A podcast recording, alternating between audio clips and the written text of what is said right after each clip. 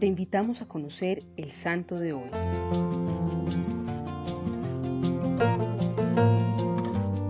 Mateo nos relata, cuando nació Jesús en Belén, algunos reyes magos se presentaron ante el rey Herodes para preguntarle dónde estaba el niño, el rey de los judíos, para poderlo adorar. Herodes, temiendo perder el trono, quiso saber más con la intención de hacerlo asesinar. Consultó a los escribas y luego les pidió a los reyes magos que lo buscaran y que volvieran para referirle en cuál lugar se encontrase. Pero los reyes magos, relata el Evangelio, recibieron en sus sueños la advertencia de no regresar al palacio de Herodes y volvieron a su tierra por otro camino. Y cuando Herodes se dio cuenta de que los reyes magos lo habían engañado, se enfureció y se lee mandó a matar a todos los niños que estaban en Belén y en todo su territorio que tenían menos de dos años. La Iglesia venera a estos inocentes como mártires de los primeros siglos, y puesto que fueron arrancados a la vida después de la venida al mundo de Cristo, los conmemora cerca de la Navidad. Por deseo de Pío V, la celebración ha sido elevada a fiesta. Prudencio, poeta del siglo IV, en el himno de la Epifanía los define como flores de los mártires, arrancados por el persecutor de Jesucristo como tantos tiernos brotes. Los niños, sin saberlo, mueren por Cristo,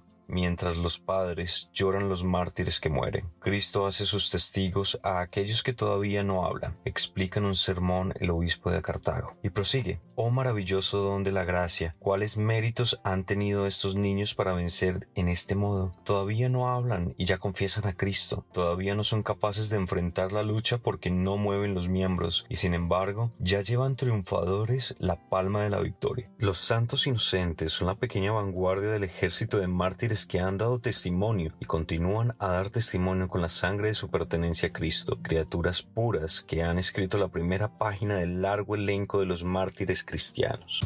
Para la tradición cristiana occidental, el episodio evangélico de los santos inocentes mártires es un típico ejemplo de cuánto la sed de poder puede incitar a atroces delitos. En efecto, los niños de Belén son víctimas del odio despiadado de Herodes hacia quien habría podido obstaculizar sus planes de potencia y de dominio. Sobre este tema y sobre la historia de los niños de Belén, en el curso de los siglos fueron realizadas diversas obras de arte. En el año 2016, precisamente en el Día de los Santos Mártires Inocentes, el Papa Francisco dirigió a los obispos una carta exhortándoles a escuchar el lamento y el llanto de tantas madres, de tantas familias por la muerte de sus hijos, de sus hijos inocentes, que es el mismo gemido de dolor de las madres que lloran la muerte de sus hijos inocentes frente a la tiranía y al desenfrenado afán de poder de Herodes. Un gemido, ha escrito el pontífice, que también hoy podemos escuchar, que nos toca el alma y que no podemos y no queremos ignorar ni hacer callar.